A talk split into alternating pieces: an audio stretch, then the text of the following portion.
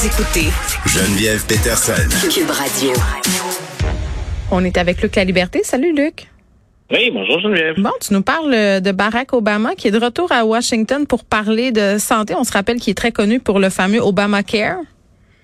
Ouais, écoute, c'est quasiment un brin de nostalgie aujourd'hui. C'est vrai, Ça hein? faisait, euh, oui, ça faisait cinq ans qu'Obama avait pas mis les pieds à la Maison Blanche, c'est-à-dire depuis le moment où officiellement il transfère le, le pouvoir, le jour de, d'investiture de, de Donald Trump. Donc, il était là, et c'était pas, c'était pas un hasard. On a utilisé un prétexte pour tenter de rehausser la cote d'amour de Joe Biden. Le prétexte hier, c'était le 12e anniversaire de ce que tu as appelé effectivement Obamacare, qui Oui. est l'Affordable Care Act. Donc, c'était la, tentative la plus ambitieuse de mieux couvrir la totalité des Américains. Donc, ce sont des millions de personnes de plus qu'on est en mesure, à qui on est en mesure d'offrir des, soins de santé plus abordables. Et c'était, écoute, l'aboutissement d'un projet qui avait une centaine d'années. Donc, faut se rappeler, la première fois qu'on propose des soins de santé universels aux États-Unis, c'est sous Theodore Roosevelt. On remontait à 1908. Et il a fallu attendre l'élection d'Obama 2008, 2009, puis ensuite euh, la mise en place du, du projet de loi pour que ça se fasse. Maintenant, euh, Obamacare, ben, il y avait, euh, ça avait été critiqué, bien sûr, on le devine, par les républicains, par les gens les plus à droite, Mm. mais ça avait été critiqué aussi pour des, des failles qu'il y avait dans Obamacare par le- la, la faction plus à gauche, plus progressiste du Parti démocrate. Donc hier, le président Biden fait d'une pierre deux coups. Il dit on fait venir Barack Obama. Puis euh, ceux qui ont suivi un peu le déroulement de la visite, c'était des, des, des, des blagues qu'on faisait. Obama a dit à saluer Joe Biden comme étant Monsieur le vice-président, bonjour, comme s'il était toujours lui euh, en poste. Mais au-delà des blagues, donc un, on profite du côté sympathique, des talents de communicateur de Barack Obama. Puis en même temps, Joe Biden appose sa signature à une mesure qui vise à corriger, dans la mesure où il peut le faire tout seul, euh, certaines lacunes d'Obamacare ou de l'Affordable Care Act. Mais oui, puis derrière ça- mais c'est Oui. parce que tu écrivais récemment sur euh, on a fait tout ça aux États-Unis, on, on a fait beaucoup de chemin, Ouais. mais il y a quand même une partie de la population qui a accès, disons, à des soins euh, de piètre qualité, ça, particulièrement les femmes. Voilà, tu vois, quand je disais il, il restait des, des failles dans Obamacare, on ne peut pas tout couvrir, puis Mm. on a eu beaucoup de difficultés, puis on n'y parvient pas encore à réduire, par exemple, les, les primes d'assurance de, de- de certaines compagnies, les coûts des soins, mais aussi les, les- les primes d'assurance qui couvrent pas toujours l'ensemble des soins dont on aurait besoin. Ce à quoi je référais dans le journal d'aujourd'hui, ça, ça a été mon, mon dernier texte, c'est que parmi, les, parmi les- l'ensemble des Américains, ce sont les femmes à qui on offre de façon générale de moins bons soins de santé et pour lesquels, pour les femmes, pour lesquels il y a euh, des soins qui sont encore trop onéreux ou encore mal distribués, mal planifiés. Et ce que je faisais ressortir dans les statistiques, c'est une fondation privée qui s'appelle le Commonwealth Fund qui produit ce rapport-là. Eux, ce qu'ils tentent de faire, c'est d'intervenir auprès du gouvernement puis des élus pour offrir des services de soins de santé euh, de qualité, mais, mais accessibles, plus abordables. Et eux disent de l'ensemble des pays riches, des pays industrialisés, des pays riches, ce sont les femmes américaines qui meurent le plus de mauvais soins de santé, en Mm. particulier les femmes enceintes. Et ce que je faisais ressortir dans, dans mon texte aujourd'hui, c'est le paradoxe qu'il y a entre un pays qui met le poids sur les épaules des femmes pour qu'elles mènent à terme leur grossesse. On limite l'accès à l'avortement. En Oklahoma, on l'a pratiquement interdit là, en début de semaine.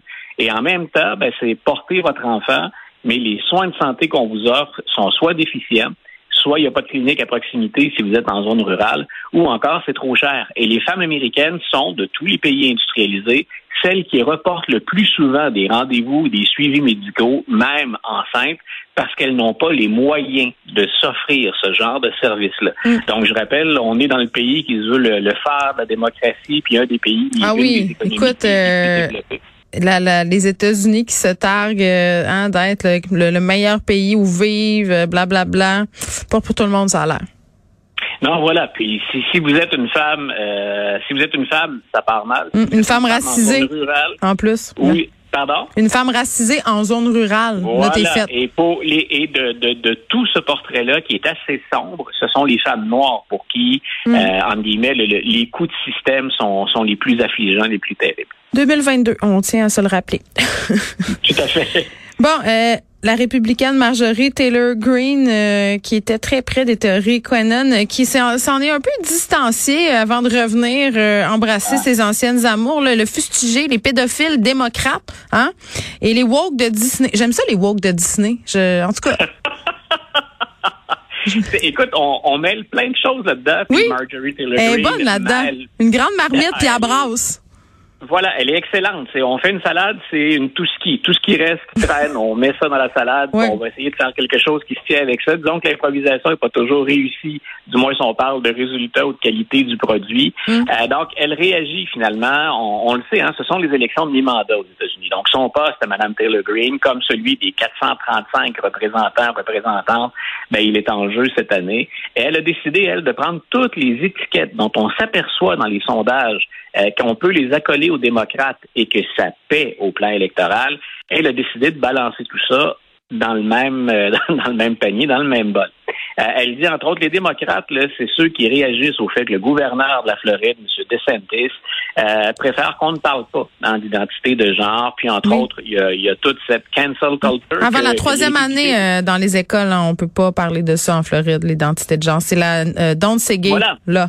voilà. Donc, on, ce que les démocrates ont appelé pour mettre l'accent là-dessus, puis critiquer le gouverneur DeSantis, qui pourrait probablement se présenter d'ailleurs à la présidence en 2024. Mm. On appelle ça le, le Don't c'est gay. Hein, c'est le surnom qu'on a donné à la loi.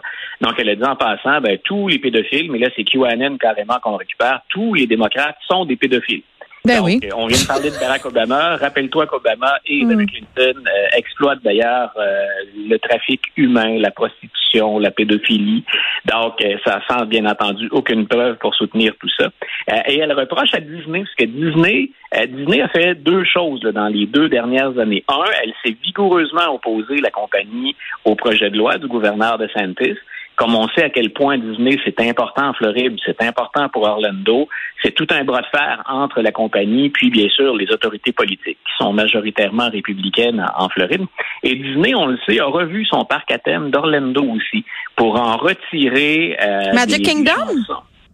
Oui, on, a revu en fait certaines des euh, certaines des, des, des, opérations, certaines des distractions, euh, entre autres des chansons par exemple de vieux airs connus aux États-Unis, mais qui faisaient l'apologie du Sud, euh, ségrégationniste.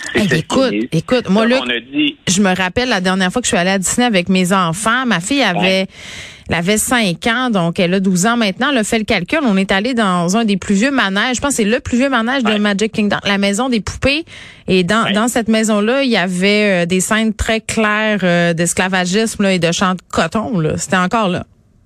Voilà, ben c'est exactement ça à quoi s'est employé Disney, c'est-à-dire à éliminer ces, ces, ces, représentations du passé. Je pense que 2022, faire l'apologie ou mm. reconnaître le passé sécessionniste, on est passé à autre chose, là, sans quand, je dis que parfois l'étiquette de woke, on accole ça à n'importe qui pour n'importe quoi.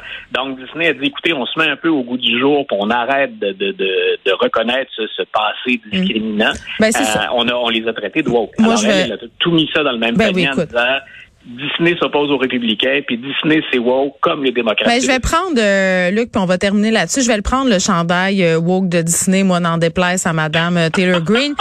non, mais qui, on se le rappelle quand même, je pense que c'est important qu'on le précise pour bien situer le personnage, qu'elle a fait campagne avec des carabines, des guns, des fusils en bikini, euh, et que, bon, c'est une ardente militante pro-armes aux États-Unis qui croit vertement et fermement à cette élite pédosexuelle donc voilà, c'est elle. Merci Luc. le slogan Geneviève, Jesus, Babies and Guns. Donc ça, ça résume assez bien le programme. Bonne journée.